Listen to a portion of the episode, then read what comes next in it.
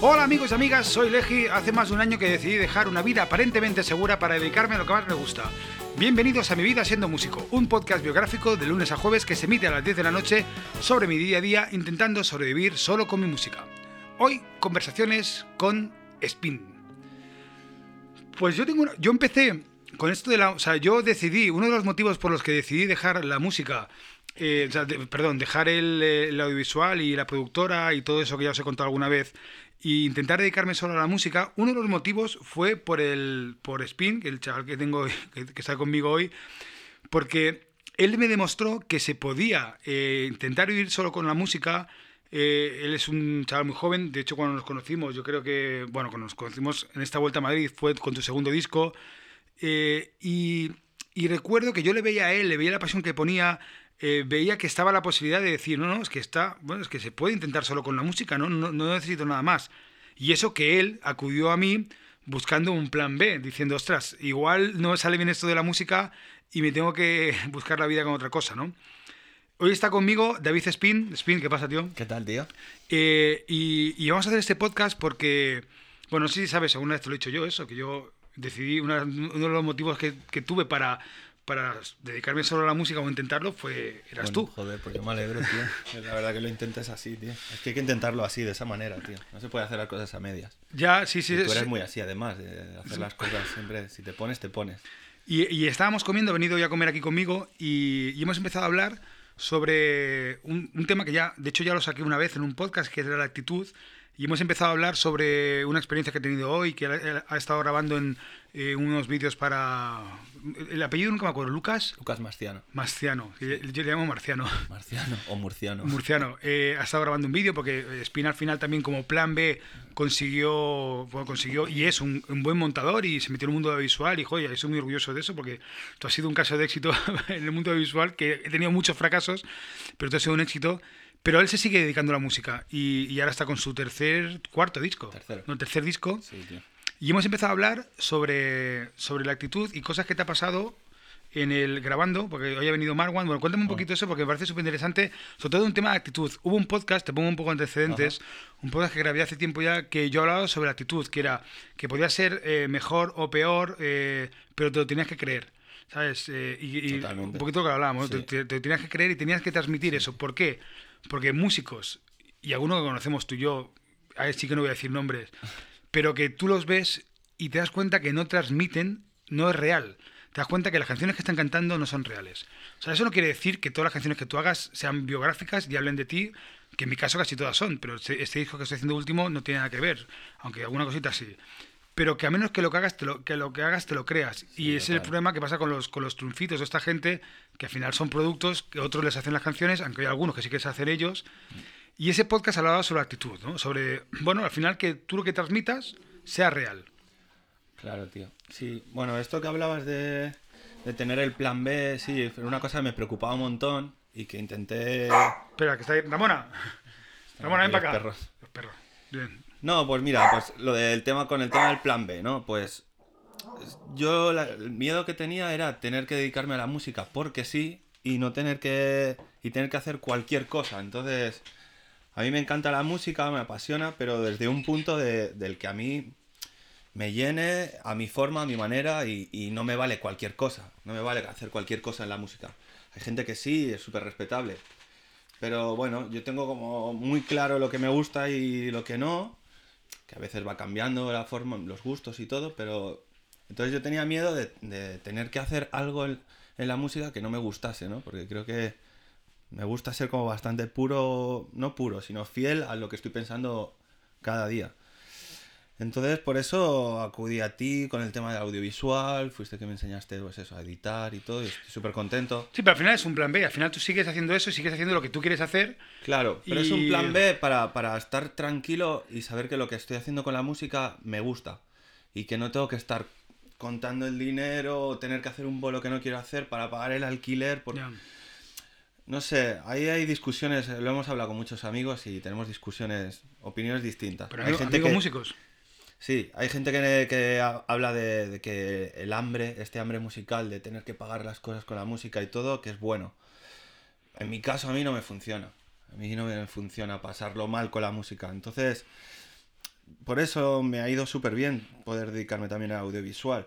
Porque cuando necesito parar con la música o necesito hacer algo que va a menos gente o lo que sea, sé que no voy a tener necesidades económicas, como mínimo, eso lo tengo cubierto, ¿sabes? Entonces eso me permite ser fiel a lo que estoy haciendo. Igual tardo muchos más años o en, en poder vivir de esto o lo que sea, pero, pero lo voy a hacer desde un punto, o igual nunca lo hago, pero lo voy a hacer desde un punto en el que estoy muy tranquilo conmigo mismo, ¿sabes? No me, no me reprocho nada. Cierto es, y ahí, desde mi punto de vista, yo te envidio. Tengo una envidia, pero malsana. Porque eres jodidamente joven, ¿sabes? y... Pero eso hemos sido todos, ¿o no? Ya, ya, ya, pero claro, pero yo cuando tenía. No tan joven, además. No, es que 26 años, hijo. 28. 20, tengo 28. Pues el otro día estuve de fiesta y era el, era el padre, parecía el dueño de discoteca, te lo juro. El, el vídeo que estabas tú con. Eh, ¿Quién salías? Un con Carlos que, Carlos, sí, sí, sí. Estuvimos con Miki, que, bueno, que va a ir a Eurovisión este año. Sí, con Otero. Con David Otero. Y claro, Miki tiene eh, 20 años y son 8 años, ¿no? Aparentemente yo para mí no parece tanto, pero parecía el padre de allí, de todos. Estaba con David Otero y parecíamos los abuelos allí.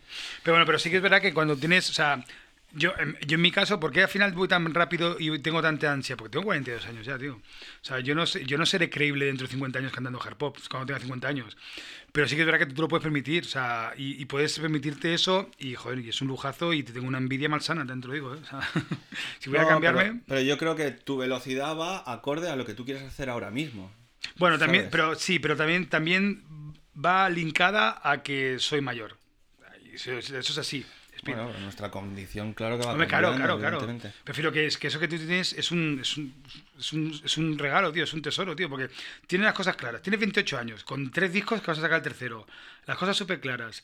Eh, claro, lo que no quieres hacer y lo que quieres hacer. Ostras, o sea, es un éxito. Sí. ¿eh? Bueno, y con todo esto, sabiendo que la repercusión que puede tener, que, puede, que puedes, o sea, que sé que podría estar haciendo cosas para un público más grande o, o podría estar haciendo otras cosas. Pero, tú pero crees, es que creo tú, que no sería feliz. Pero tú crees que podrías estar haciendo cosas para otro público. Y, yo, yo y, creo y, que sí. y, eso te hubiera llevado. ¿Y tú crees que con eso hubiera funcionado? Yo creo que sí.